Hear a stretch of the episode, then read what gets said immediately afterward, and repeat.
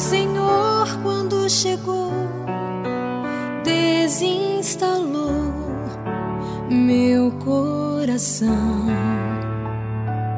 Ao chegar, desafiou-me a exigir uma resposta de sim ou não.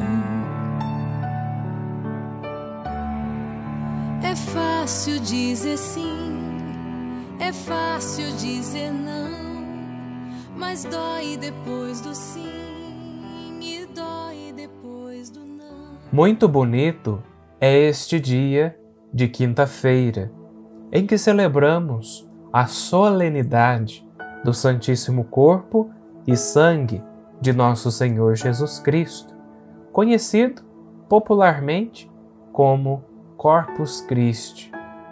De algum modo, voltamos ao acontecimento de uma outra quinta-feira, a Quinta-feira Santa, na noite em que ia ser entregue, Jesus se reúne no cenáculo com os apóstolos e, à volta da mesa, se oferece nos dons do pão e do vinho, pelos quais se faz corpo dado e sangue derramado por nós.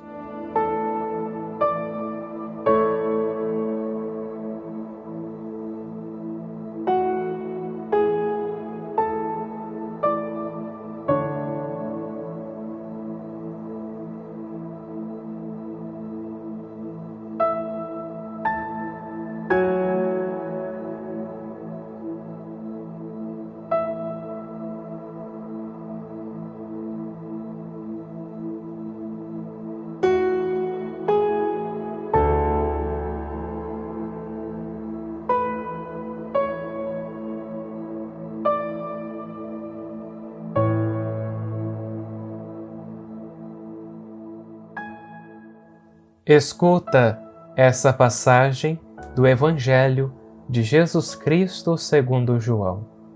Naquele tempo, disse Jesus às multidões dos judeus: Eu sou o pão vivo descido do céu. Quem comer deste pão viverá eternamente.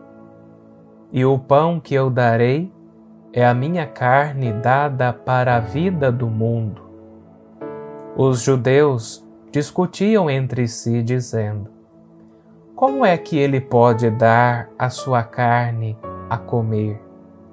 Então Jesus disse: Em verdade, em verdade vos digo: se não comerdes a carne do Filho do Homem e não beberdes o seu sangue, não tereis a vida em vós. Quem come a minha carne e bebe o meu sangue, tem a vida eterna, e eu o ressuscitarei no último dia. Porque a minha carne é verdadeira comida e o meu sangue verdadeira bebida. Quem come a minha carne e bebe o meu sangue permanece em mim e eu nele. Como o Pai, que vive, me enviou, e eu vivo por causa do Pai, Assim, aquele que me recebe como alimento viverá por causa de mim. Este é o pão que desceu do céu. Não é como aquele que os vossos pais comeram. Eles morreram. Aquele que come este pão viverá para sempre.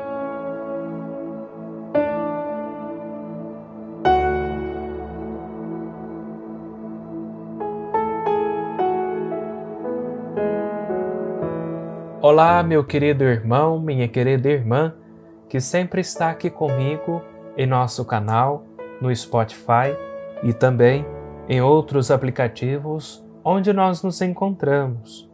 Estamos celebrando a solenidade do corpo e sangue de nosso Senhor Jesus Cristo, que conhecemos como Corpus Christi.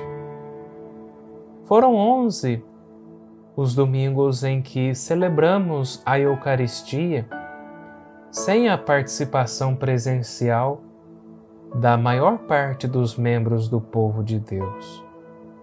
Vivemos uma emergência sanitária que nos impediu, e em muitos casos ainda impede, de fazer a experiência da comunhão sacramental do corpo e do sangue de Cristo no pão santo e no vinho novo da Santíssima Eucaristia. É verdade que bispos e presbíteros continuaram a celebrar, não de forma privada e muito menos para si mesmos. De alguma forma, uma vez que todos formamos um só corpo, aqueles que presidem a Eucaristia celebram ou celebraram pelo povo e o povo de Deus se tornam presente neles e por meio deles, uma vez que também eles são membros deste povo. Entretanto, se generalizaram e melhoraram-se as transmissões das celebrações eucarísticas pelos meios de comunicação social e pelas redes sociais, que permitiram e permitem manter algum contato, alguma proximidade e familiaridade entre nós. Durante essa trezena de Santo Antônio que estamos celebrando em nossa paróquia, na campanha, alguns paroquianos tiveram o privilégio de participar da Santa Missa de forma presencial. E isso me fez refletir e também perguntar: que aprendizagens, que riscos e desafios temos pela frente? Que aprendizagem podemos e até eu mesmo posso tirar, que também tive esse privilégio de participar da Santa Missa presencial. A aprendizagem que traz é de redescobrir ou de redescobrirmos a partir de nossa casa as variadas formas da presença de Jesus de Nazaré na Santíssima Eucaristia. Ele está presente onde dois ou três se reúnem em seu nome. Seja na família reunida, tal como na Assembleia reunida. Ele se faz presente quando se proclama, escuta e partilha a palavra de Deus do alto do ambão da nossa igreja, tal como através de um dispositivo eletrônico em casa, como este que você me escuta através deste podcast. Ele se faz presente na vida oferecida e sacrificada de cada um pelos outros no altar da Eucaristia, tal como na trama da vida familiar e social. A mesa abençoada da refeição familiar pode se tornar a imagem da última ceia, um lugar eucarístico de reunião, de escuta, de partilha e de ação de graças.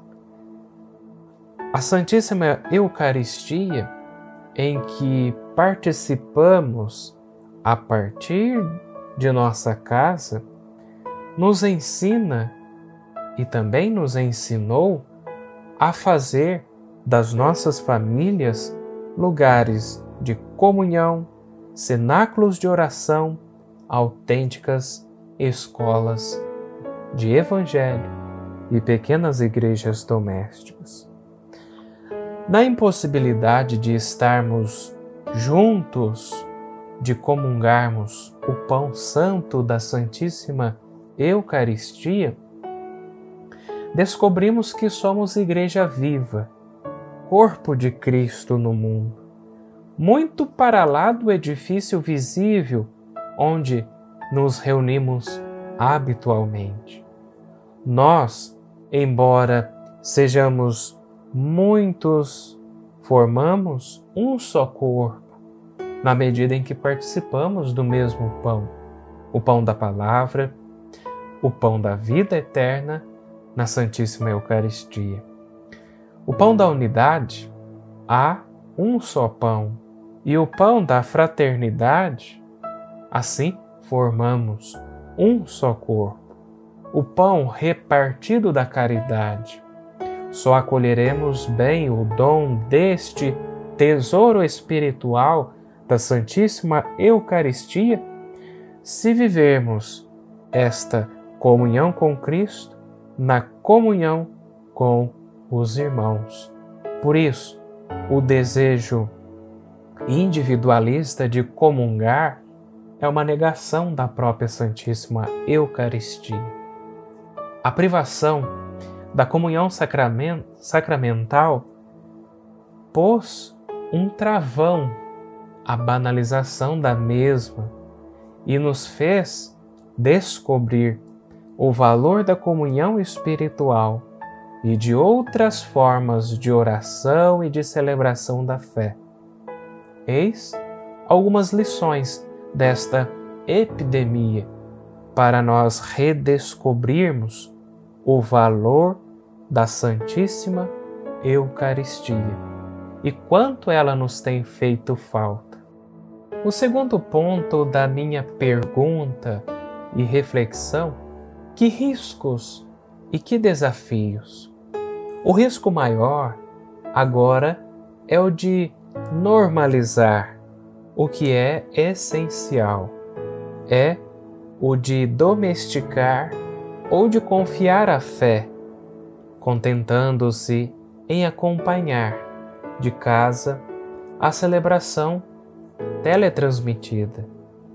O risco é se acomodar ao sofá e se negar ao encontro vivo e pessoal com a comunidade, enganando a nossa fome e a nossa sede da Santíssima Eucaristia com pastilhas eletrônicas.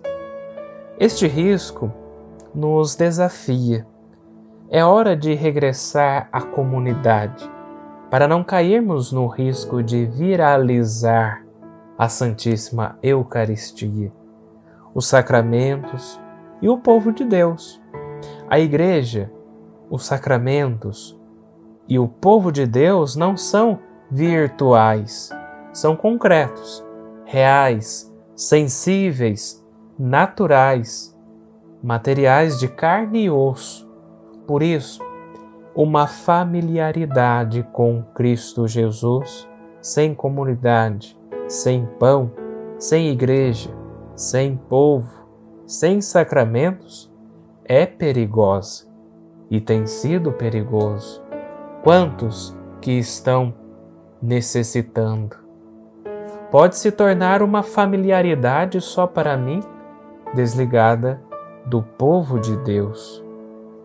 Que este prolongado deserto sem o pão eucarístico não nos deixe esquecer as obras do Senhor nosso Deus, mas nos faça voltar à memória viva da Santíssima Eucaristia, que a aridez destas longas semanas desperte em nós a fome daquele que se nos dá como verdadeira comida e verdadeira bebida no seu corpo, sangue, alma e divindade que estão presentes na Santíssima Eucaristia.